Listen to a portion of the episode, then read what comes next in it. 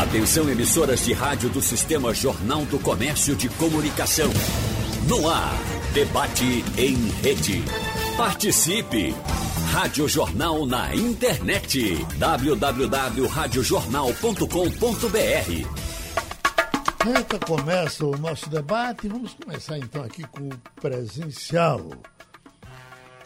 O deputado Maurício Randes foi presidente da Comissão de Constituição e Justiça da, da Câmara Federal. E aí nós estamos discutindo agora reforma administrativa. Eu pergunto, eh, eh, deputado, o que é que lhe preocupa? A nossa manchete aqui diz pontos sensíveis na nova reforma administrativa. O que é que o senhor destacaria como a sua maior preocupação nessa reforma?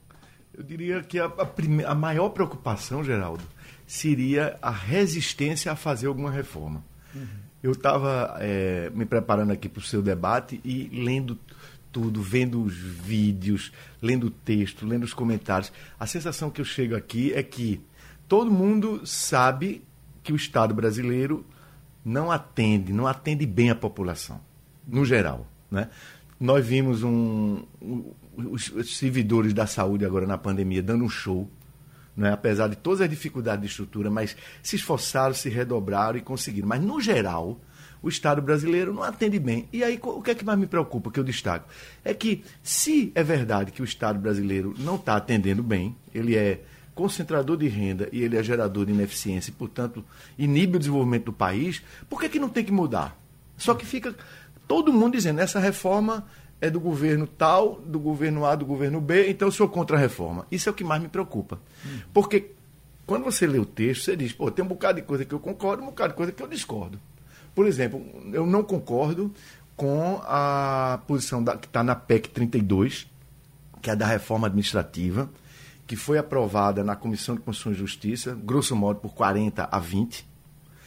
E é, essa, essa PEC, é, ela tem pontos positivos na busca de um Estado mais eficiente e tem pontos negativos. Então, o que, é que eu faria?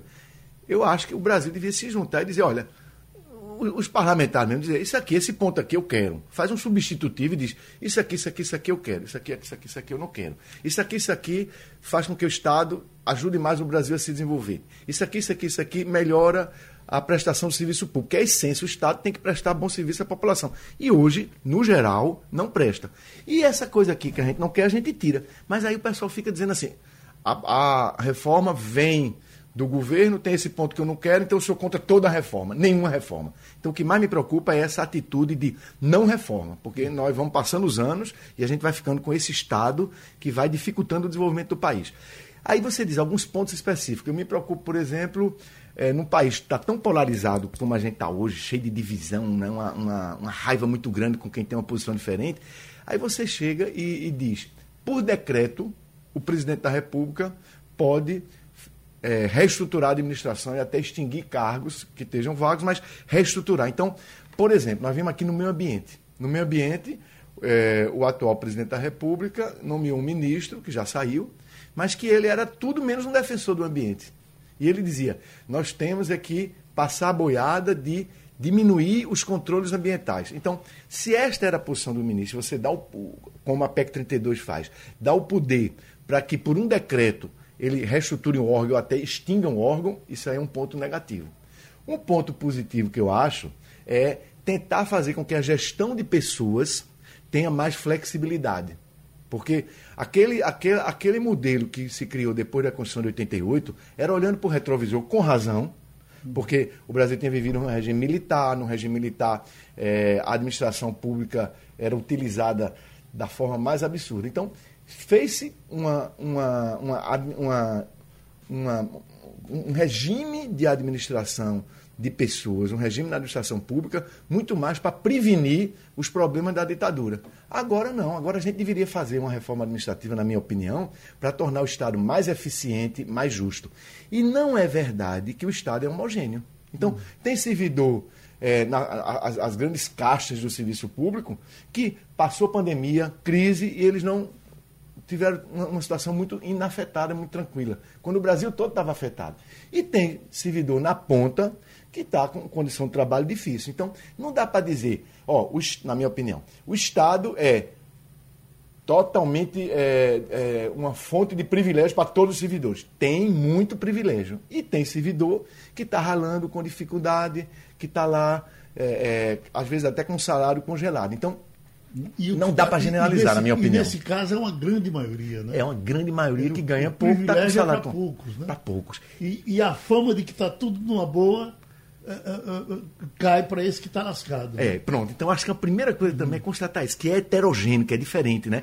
E aí a sociedade precisa cobrar de que gente que tem dois meses de férias, gente que está. Eu estava vendo a notícia ontem, do, de, é, outro dia, do Tribunal de São Paulo e outros tribunais fazem aí também, ele pega e cria um bocado de, é, de verba além do teto que a Constituição diz, que é o, o, salário, o, o, o subsídio de ministro supremo.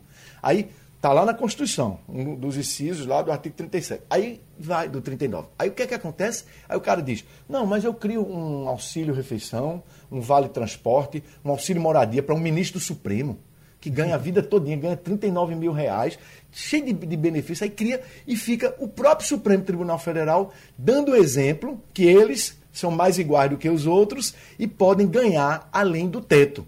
Então, uma das coisas boas dessa, dessa PEC 32 é que ela coloca o princípio que ninguém pode estar tá ganhando indenização acima do teto, que ninguém pode estar tá, é, ganhando é, licença-prêmio não trabalhada, ganhando é, uma, uma gratificação porque está substituindo um colega de modo não efetivo. Então, coloca alguns freios. Proíbe, por exemplo, aquilo que, que indigna qualquer cidadão, ouvinte de Geraldo Freire, ouvinte da Rádio Jornal, que vê, às vezes, o sujeito no, no judiciário, por exemplo, é, é, punido por uma infração disciplinar, aí ele é premiado. Ele, em vez de ser demitido a bem do serviço público, ele é aposentado, passa para inatividade, fica em casa ganhando o mesmo subsídio que ele ganhava sem trabalhar. Então a PEC está proibindo. Vai cair? Vai cair isso. Uhum. Então tem um bocado de coisa na PEC que eu acho positiva. Uhum. E tem um bocado de coisa negativa. Então por que ficar contra totalmente a PEC? Eu diria, vamos fazer um debate, que agora o debate de conteúdo vai ser na comissão especial, uhum. que é até presidida por um pernambucano, né? o deputado Fernando Monteiro,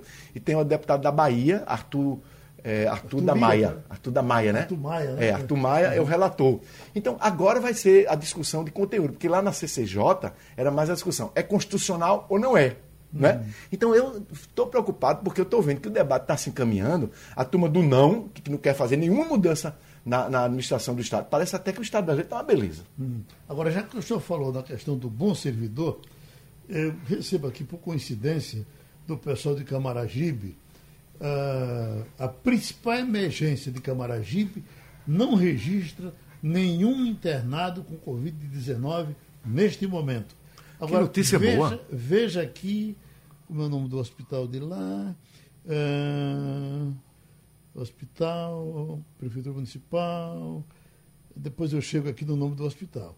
Uh, funciona no centro de Camaragibe. Agora veja a foto dos servidores e a alegria deles aqui, todos. De máscara, veja, pronto, pelo serviço que eles prestaram. Exatamente, o sentimento entendeu? de servir a comunidade. Exatamente. A gente viu nesses profissionais de saúde. Você sente a alegria Parabéns dele aí, aqui. a turma do Hospital de Camaragibe. Você vê na foto, na, na, na expressão das pessoas. Não né? é? é? Esse é o verdadeiro servidor público. Uhum. Né? Não aquele que quer usar o Estado para se beneficiar. Uh, Aquele que não atende bem as pessoas, que tem muito, né? Principalmente que coisa linda esse Hospital aí. Doutor Aristeu Chaves, Aristeu conhecido Chaves. como SEMEC Aristeu Chaves, localizado no centro. Não registra neste momento nenhum paciente internado com Covid-19. Por isso, a alegria dos que trabalham lá. É, a nossa homenagem a assim. todos os servidores profissionais de saúde, os administrativos né, do Hospital Aristeu Chaves em Camaragibe. Que coisa bonita, uhum. né?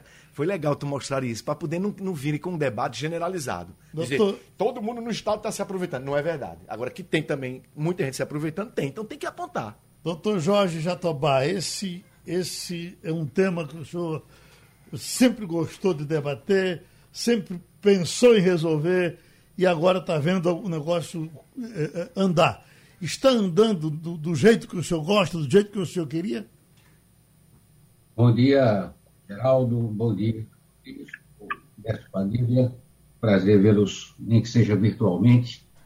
Esse é um tema muito ah, tá importante. Bom dia, Jorge.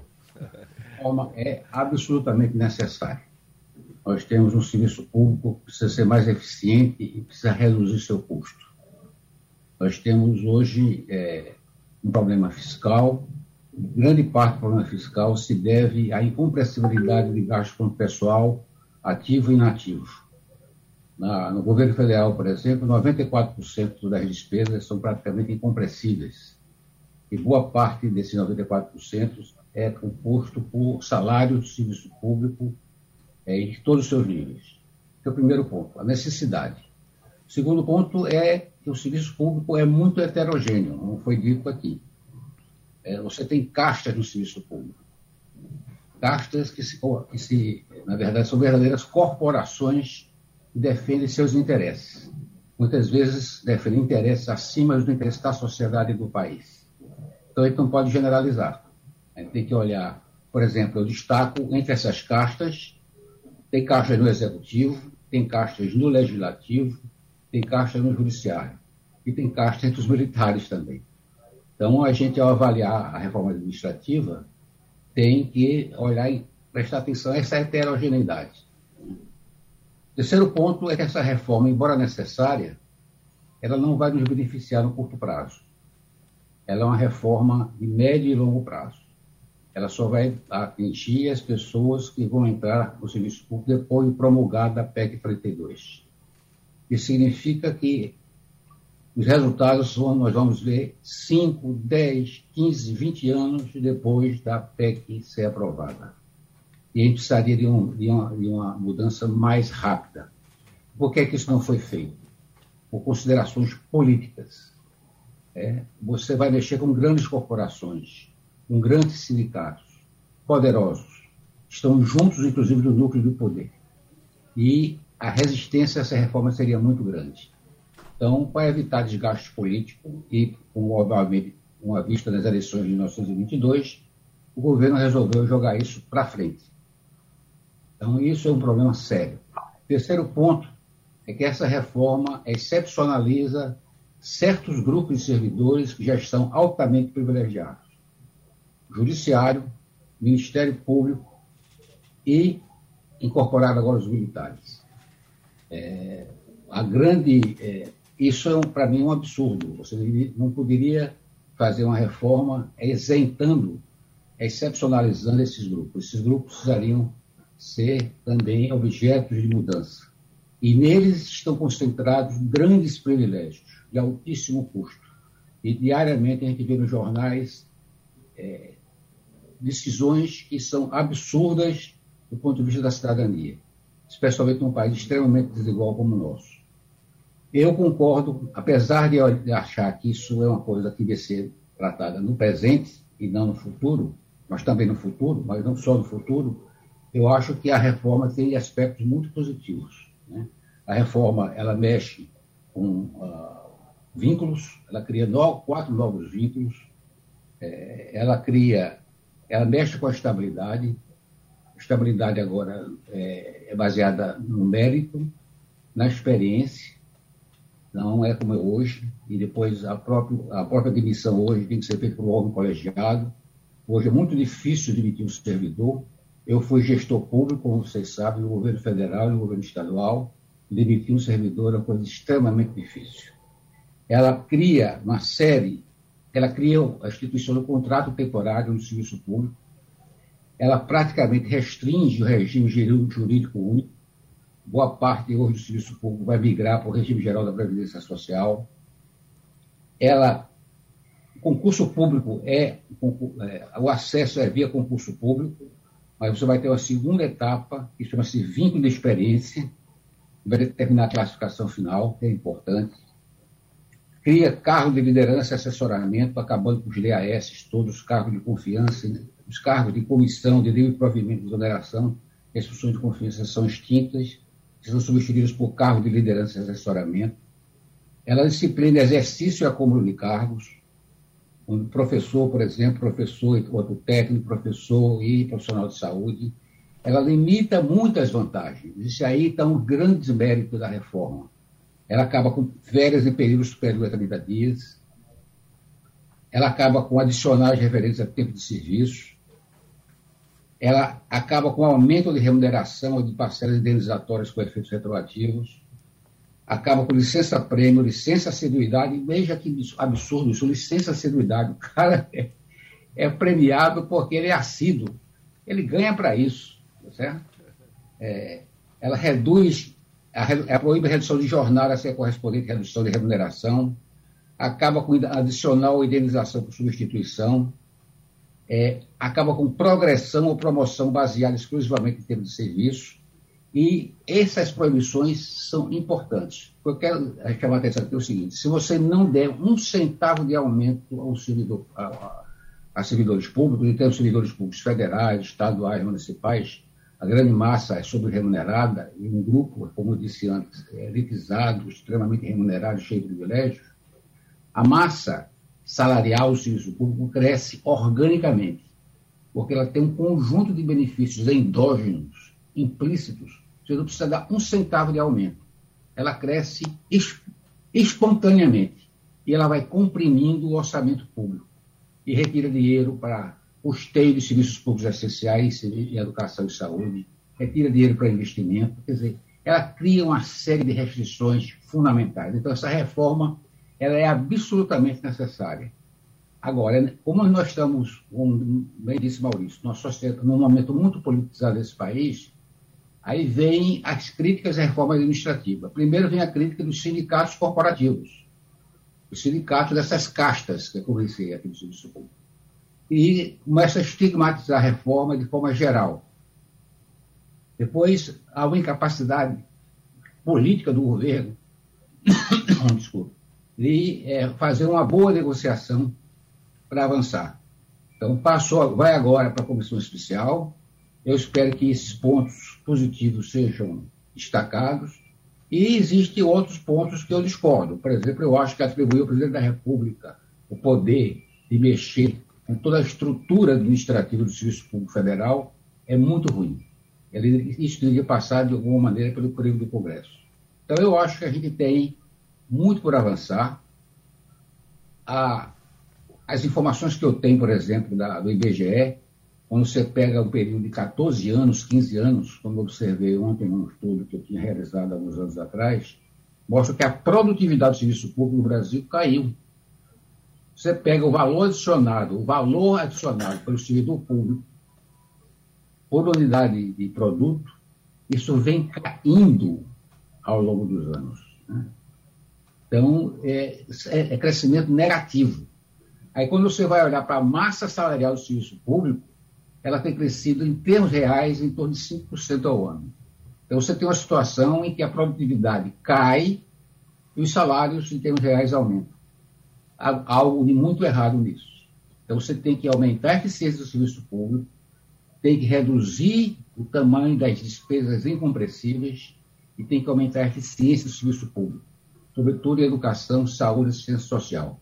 Porque uma das formas de você reduzir a desigualdade numa sociedade como a nossa é melhorar o acesso ao serviço público. Isso tem que ser feito com qualidade e com eficiência. Então, essas seriam as minhas primeiras considerações para o debate, eu acho de um tema muito relevante para a sociedade brasileira. Deputado Maurício Santos, é, é, um detalhe: nós estamos nesses tempos onde só se fala em pandemia, Covid, COVID morte. E aí as pessoas se desligam dessas outras coisas que estão acontecendo. Eu lhe pergunto: estamos fazendo uma, uma reforma administrativa que está sendo debatida em Brasília, principalmente. As decisões tomadas em Brasília vão valer para uma professorinha que está nos ouvindo é, e mimoso nesse momento lá no, no radinho portátil dela? Isso é uma reforma geral ou tem que ter adequação com as leis municipais e estaduais? Começando com o que Jorge Jatobá, um abraço para você, Jorge Despadilha, eu tinha esquecido de saudá-los, é, lembrou, né? Ela vai valer a partir da promulgação. Uhum. E porque nós vivemos, como você está dizendo lá, no caso da professora de Mimoso, vai ter que ter uma adequação de uma lei municipal. Sim. Então a Constituição vai dar os princípios, as diretrizes, vai criar um modelo, porque ela está, complementando isso que Jorge Jatobá falou, ela está acabando com aquela a, a, a, regra da Constituição de 88 e ter um regime jurídico único. Uhum. Né? Então, vai ter vários regimes diferenciados, o que é importante para dar mais flexibilidade e mais eficiência ao gestor público. E cria para essa professora lá, vai ter, repetindo isso é, que Jorge já tocou, mas para que o ouvinte de Geraldo Freire da Rádio Jornal visualize.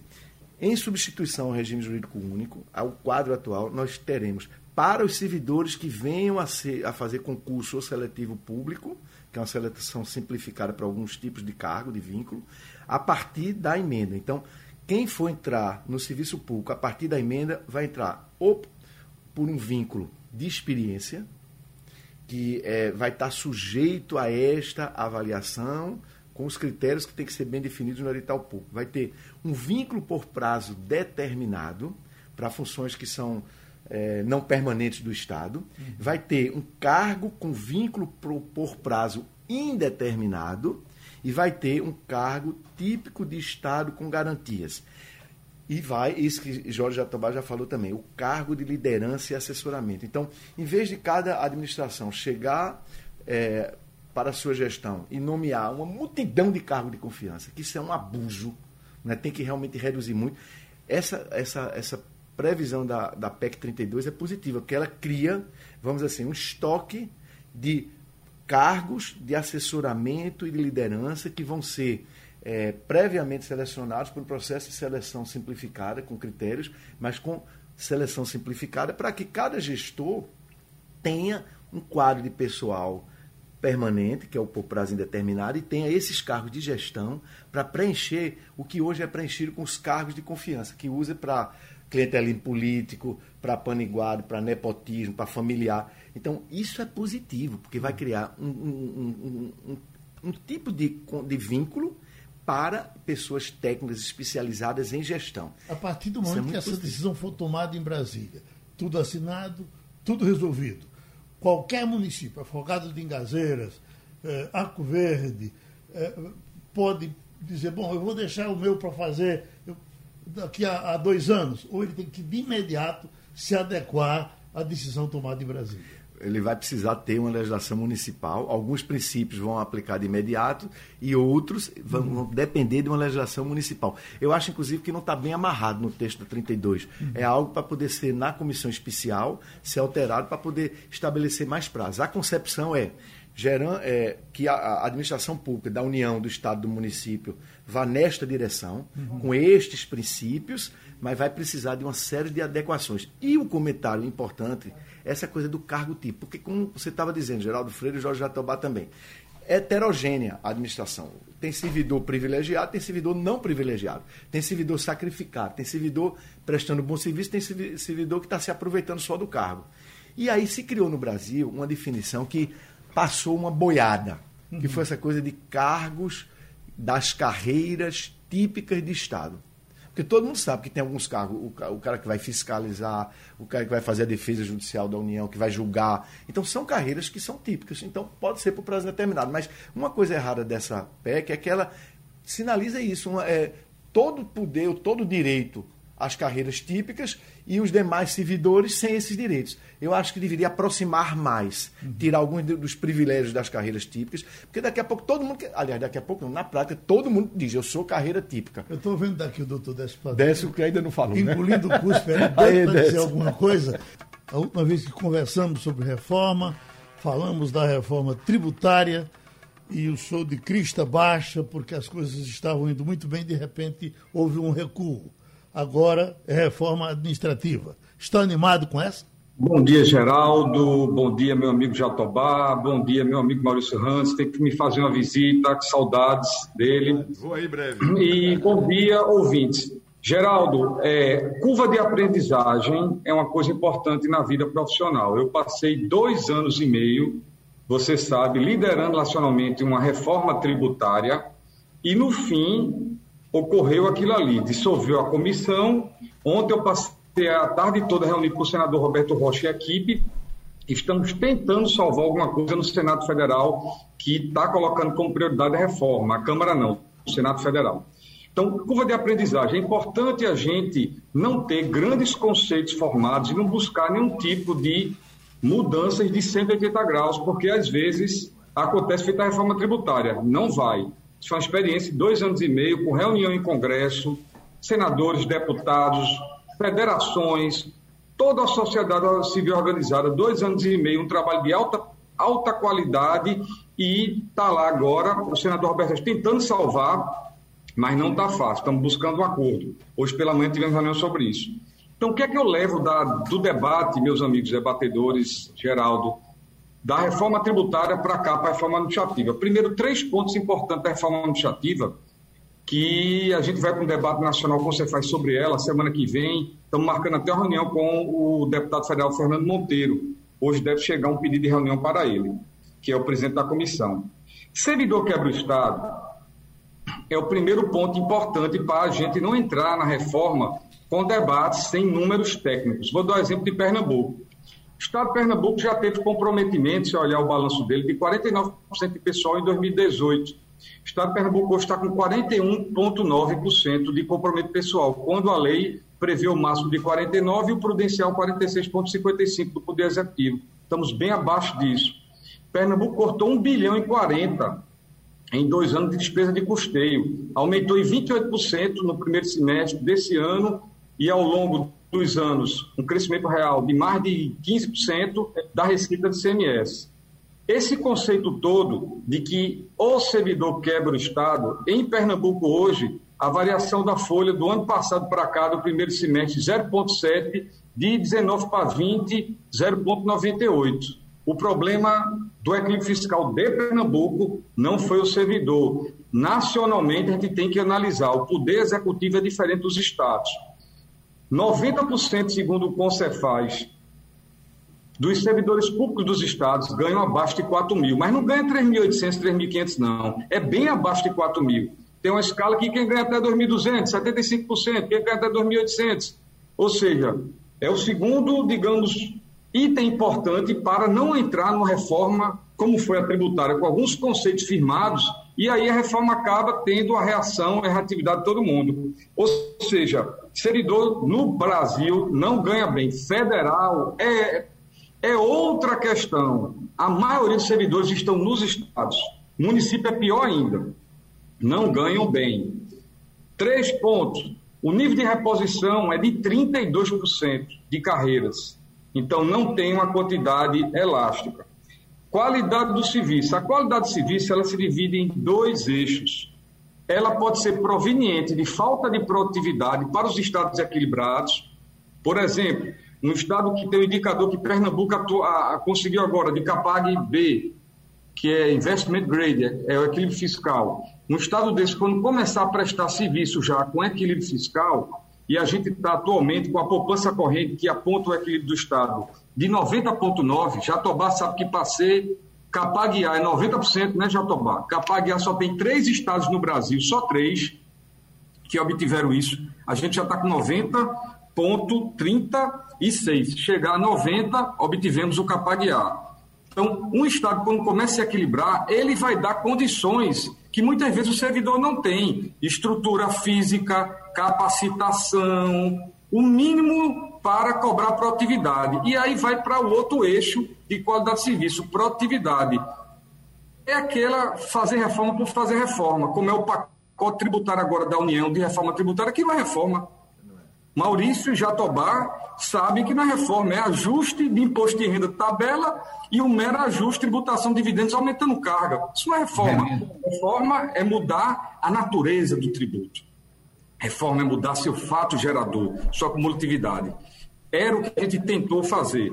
Por que eu estou dizendo isso? Porque já existe na Constituição a previsão da avaliação de desempenho, porque não regulamenta se um Estado está equilibrado, grande parte da baixa qualidade de serviço na educação e na saúde é porque os Estados estão acabados a nível fiscal, poucos estão equilibrados. Mas os que estão equilibrados e poderiam ter uma produtividade melhor, por que não regulamenta a avaliação de desempenho e demite o servidor que tem baixa avaliação? Já está na Constituição, mas não se faz isso. Aí vai se buscar uma nova mudança grande que muitas vezes se tenta tanta coisa, feita a reforma tributária e não se obtém nada. Então, é um apelo que eu faço aqui, é da gente ir para um debate nacional, que eu aprendi agora com dois anos e meio da reforma tributária, com poucos conceitos fixos e arraigados, quase que preconceito. Dois, foco, reforma para quê? O que, é que a gente quer? Cargo comissionado, acho que Maurício Jatobá sabe, é 1% da folha. Então, acabar com o cargo comissionado, mudar ele, não é questão fiscal, é questão de gestão. Aí, o foco tem que ser esse, não é a questão de que se gasta muito cargo comissionado que não se gasta, é 1%. Pode até acabar o cargo comissionado, mas é 1% só. Servidor público, alto salário, minha gente, o Estado de Pernambuco tem 115 funcionários ativos, 90 aposentados e pensionistas. Desses 205 mil cidadãos, 97% não está nesse debate. A gente, a gente tem poderes e órgãos. Uma coisa é judiciário, uma coisa é Ministério Público, uma coisa é o legislativo. É totalmente diferente. Não confundir salário de poderes com salário do poder executivo, que na sua grande maioria é muito baixo e abaixo do mercado. É só fazer pegar a pesquisa, as pesquisas que tem. Então, eu acho que esse debate, para poder dar certo, eu acho que toda e qualquer mudança é imprescindível nesse país. Mas, como eu aprendi na reforma tributária, cuidado com os conceitos que partem. Porque esses conceitos, eles podem trazer um insucesso. Outros dados. O que está quebrando hoje os estados, que não é folha de servidor, porque um estado que quer fazer gestão fiscal faz. A gente fez, a gente só aumentou 0,7% de um ano para o outro 1%, agora nos seis meses, comparando só 0,7%, estamos com 41 de comprometimento, estamos com capacidade de investimento, vamos investir no ano que vem três vezes o que vai investir esse ano, e não acabou a estabilidade de ninguém. Mas você tem que ter controle no número de contratação, tivemos, e você tem que ter cuidado com o reajuste. E aí, Jatobá sabe, a lei federal ajudou nesse ponto. Então, o debate é mais controlar a despesa pessoal do que acabar a estabilidade. Cuidado com esse mito. Não é que eu defendo estabilidade para todo mundo, é tem que ter cuidado comigo, porque gasta tanto capital político para acabar a estabilidade, não olha outras coisas. Como a avaliação de desempenho, que já podia ter uma lei complementar, regulamentando, e ninguém teve coragem de regulamentar.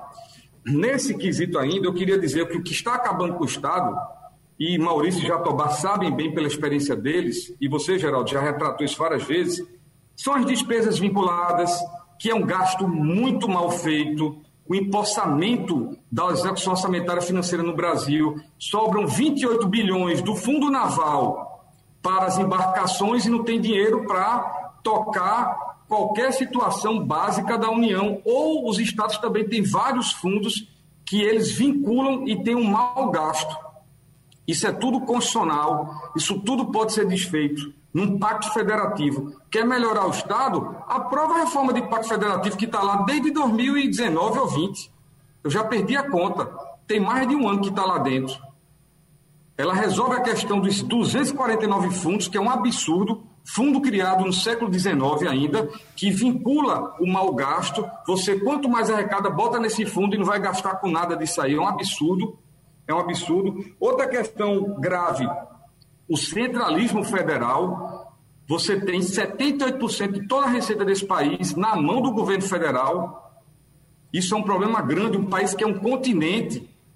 A gente dá atração de empresa através de benefício fiscal, tirando da arrecadação da gente, porque não tem nenhum programa nacional para atrair empresas, gerar emprego nos estados. A gente dá, a gente dá o benefício é tirando a arrecadação dos estados, estados cada vez mais perdendo receita por causa disso.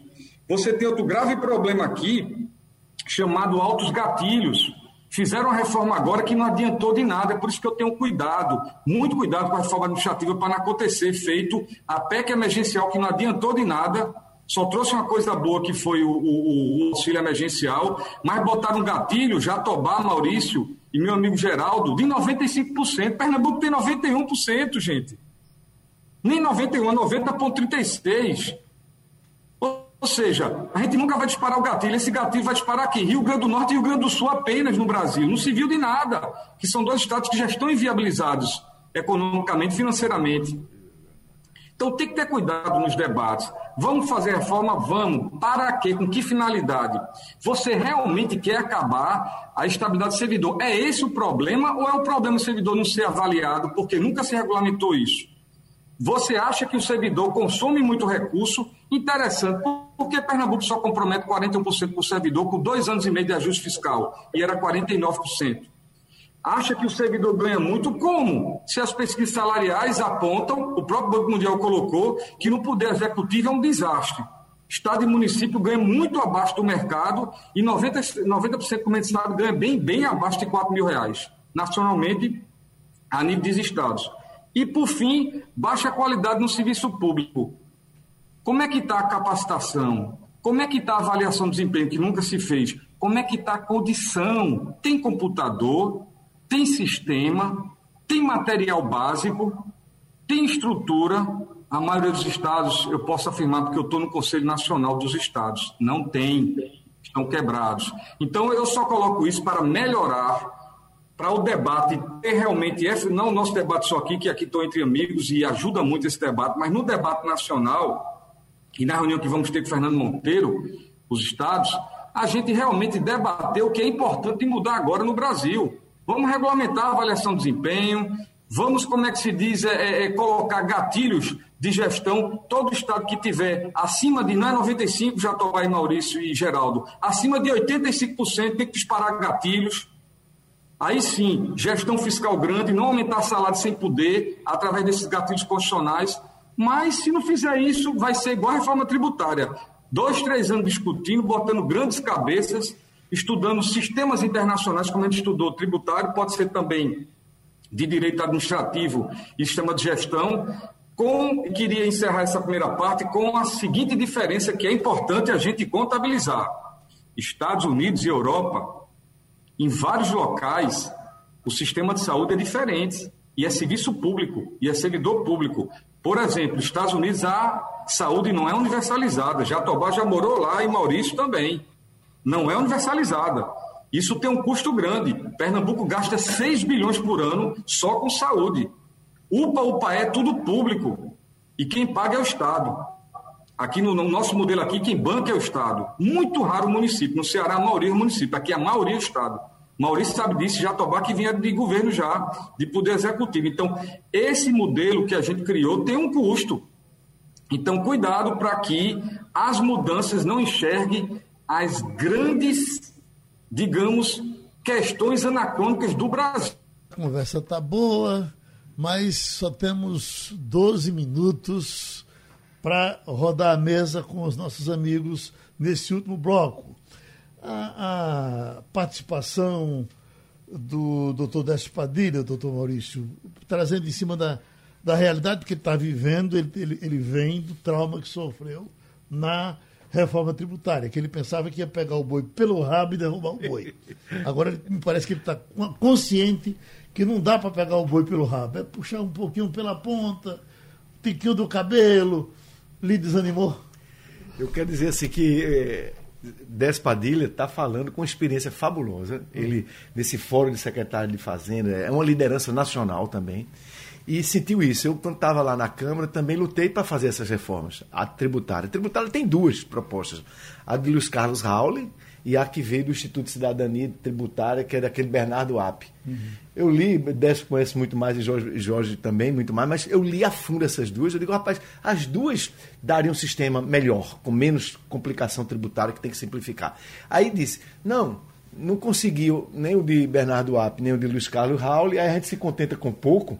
Eu queria provocar aqui uma ligeira divergência com o meu querido amigo Despadilha, para dizer que eu acho que a gente não deveria abandonar a pretensão de fazer uma reforma tributária mais estruturadora, mais simplificadora, mais eficiente, com menos regressão.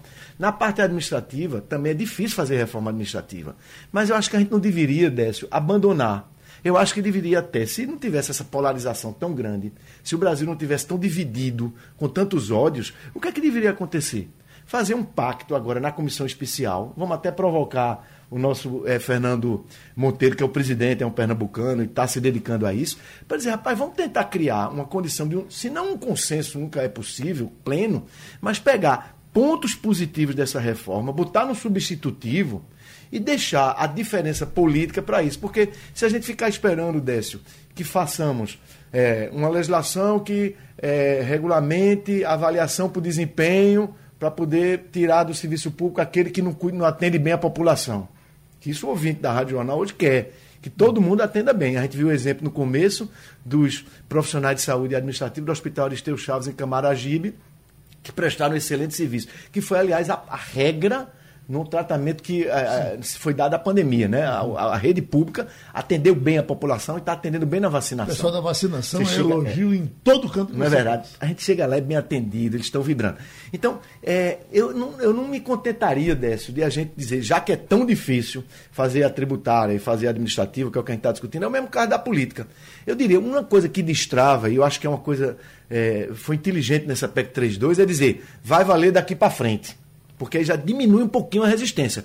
Mas as resistências lá em Brasília ainda estão muito grandes. Eu vi a pauta das audiências públicas, são só das corporações, como disse Jorge Atobá, tentando defender o seu interesse específico. Então, eu queria, assim, que, como brasileiro, como cidadão, se o Estado brasileiro hoje não é eficiente, a gente precisa mexer mais abrangentemente, mexer mais na estrutura. Se a gente disser, não, basta tocar isso aqui porque é mais fácil de fazer, mas essa estrutura que a gente tem aí está fazendo com que o Estado seja capturado por alguns interesses privados, seja um obstáculo ao desenvolvimento e nem sempre presta um serviço à altura do que o cidadão quer, apesar do esforço daquele servidor público que está na base. Então, eu responderia, Geraldo, eu digo, eu acho que a gente deveria continuar insistindo em fazer um substitutivo a essa PEC 32 que não deixe de mexer na estrutura, porque essa estrutura que está aí, herdada de 88, ela está sendo uma das causas pelo Estado brasileiro, de um modo geral, ser ineficiente. Bom, doutor Jatobá, é tudo ou é só a cabecinha?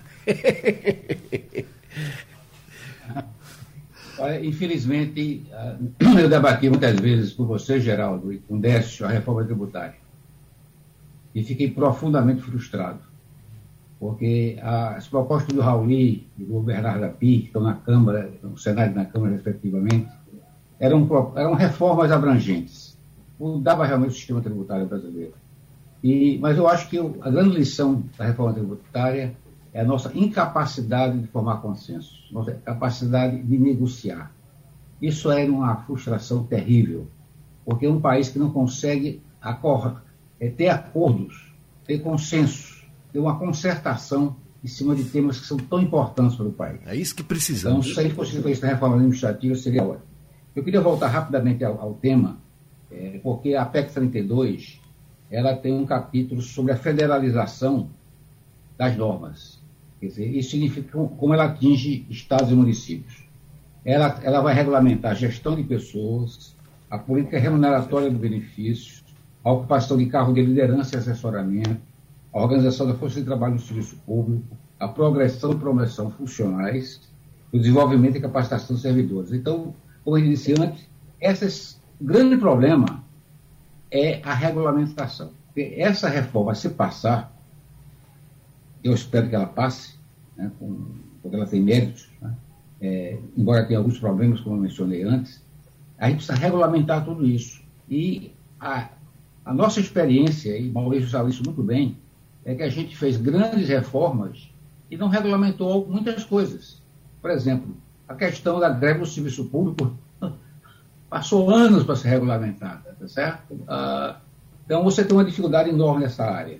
E aí eu queria dizer o seguinte: esse, a regulamentação dessa reforma vai exigir um conjunto significativo de é, legislação ordinária. E se ela não for feita, a reforma vai ficar praticamente sem ser aplicada. Então é preciso ter essa clareza. Eu queria chamar a atenção também para o fato e aí eu concordo com o Décio, isso é independente da reforma administrativa, que precisa atacar a questão das despesas tributárias, que são esses impostamentos, esses é, fundos, são mais de 280 bilhões de reais que estão congelados e que precisariam ser refeitos. Eu não diria que extinguir todos os fundos, mas boa parte deles poderiam ser extintos, esses recursos remanejados para outras necessidades. E, finalmente, eu queria dizer o seguinte: é, se a gente for aprender com a reforma administrativa, para acontecer com a reforma tributária, não vamos ficar pessimistas. Né? Ah, o reforma tributária é que ela mexe com interesses muito fortes. Décio sabe que, desde que eu era secretário, eu participo de debates, isso em 95, em 99 e em diante. Aliás, isso já vinha de antes, desde 95. Se discute a reforma tributária nesse país. Não se avança. Né? Não se avança por quê? Porque há interesses, há muitos grupos de interesses. Há interesses federativos legítimos dos estados, municípios, há, interesses corporativos de grandes, de grandes empresas. Uma reforma tributária mexe na estrutura, é, cria uma, uma, uma, uma redistribuição de recursos entre grupos da sociedade. Alguns vão pagar mais impostos, outros vão pagar menos. Hoje, o setor serviços, por exemplo, paga menos impostos relativo à indústria, porque foi, foi formada nos anos 60. Então, você tem que realmente mexer em interesses poderosos. Essa reforma que está aí, está sendo discutida, ela é um remendo, ela não é uma reforma, ela é um remendo. Ela cria mais problemas do que resolve. E deixa intacto o sistema tributário brasileiro, que é extremamente oneroso, regressivo, complicado e que só tira competitividade da economia é, num momento que a economia nacional precisa ser integrada, inclusive as grandes economias globais. Fiz fazer, por exemplo, algum tipo de acordo comercial entre o Mercosul e a União Europeia com o senhor tributário desse tipo. Assim, para voltar e encerrar aí a minha consideração com relação à reforma administrativa, eu diria que, repito, ela é necessária, precisa de ajustes, precisa ser despolitizada de interesses corporativos são muito fortes. E eu acho que essa sugestão de Maurício de criar um substitutivo em torno daquilo que é consensual e que é bom, que precisa ser feito, pode sair adiante, porque há questões estruturais. Por exemplo, desse, a questão do, do, do desempenho e a questão da, da estabilidade, é, hoje você não regulamentou o desempenho porque há, há interesse em não regulamentar, tá certo? E, e quando você vai para a estabilidade, é tanta dificuldade para você é, remover o servidor ineficiente, incapaz, corrupto, e você precisa flexibilizar isso, obviamente assegurando todo o direito de defesa. Então, eu acho que a gente tem que avançar nessa direção para melhorar a eficiência do Estado brasileiro, para melhorar a qualidade do serviço público, para reduzir a desigualdade e para reduzir custos, porque a gente pode reduzir custos. Porque eu já disse, e eu vou repetir aqui, mesmo que você não faça nada, a atual estrutura, pelo menos federal, e ela se repete, de certa maneira, nos estados, ela tem um crescimento orgânico que é insustentável. E a gente precisa melhorar, a, a, a, a des, reduzir a desigualdade nesse país. E, por incrível que pareça, parte da nossa desigualdade no mercado de trabalho exige que tem alguns mercados de trabalho que são segmentados e cheios de privilégios com entrada restrita. E o mercado de trabalho do serviço público é esse. Claro, e eu concordo que a maioria dos trabalhadores do serviço público ganham pouco. E, é, e tem as castas, eu já mencionei, Ministério Público, Judiciário, é, algumas, cadeiras, algumas carreiras do próprio Executivo é, e, o, e, o, Legislativo. Esses sim precisariam uma reforma, infelizmente, alguns desses grupos foram excluídos dessa proposta de reforma. Doutor Décio, o nosso, o nosso tempo está quase vencido, porque talvez valesse um debate inteiro tratar só da questão da estabilidade. Quais são os limites dessa estabilidade, ou desse fim de estabilidade? O servidor público bom, correto, que está nos ouvindo, diz: será que eu não vou ser é, é, nivelado agora ao ruim e o próximo diretor de plantão, o próximo governador de plantão vem e pisa no meu pescoço? Pronto, nós temos dois minutos para o senhor resolver isso. Agora, Geraldo, eu pediria só que Maurício abriu uma divergência muito rápido. É, Maurício, a reforma tributária a gente vai fazer, só que eu tive uma curva de aprendizado como coordenador nacional. A gente está tentando agora, se não é o IVA único, pelo menos o dual. Tivemos reuniões ontem até 10 da noite e hoje pela manhã de 8, então não se desistiu. Com relação à reforma administrativa, o que é importante é partir para ela de forma focada. Foi o aprendizado que teve. Gastar o capital político do debate todinho, tira ou não tira estabilidade de servidor, tira o foco de outras coisas. Por exemplo, produtividade, por exemplo, controle de gastos. Esse é o ponto. Uhum. Pronto, então o tempo passou. A gente fala disso depois, não fala? Obrigado, amigos. Sugestão ou comentário sobre o programa que você acaba de ouvir, envie para o e-mail ouvinte@radiojornal.com.br ou para o endereço Rua do Lima 250, Santo Amaro, Recife, Pernambuco.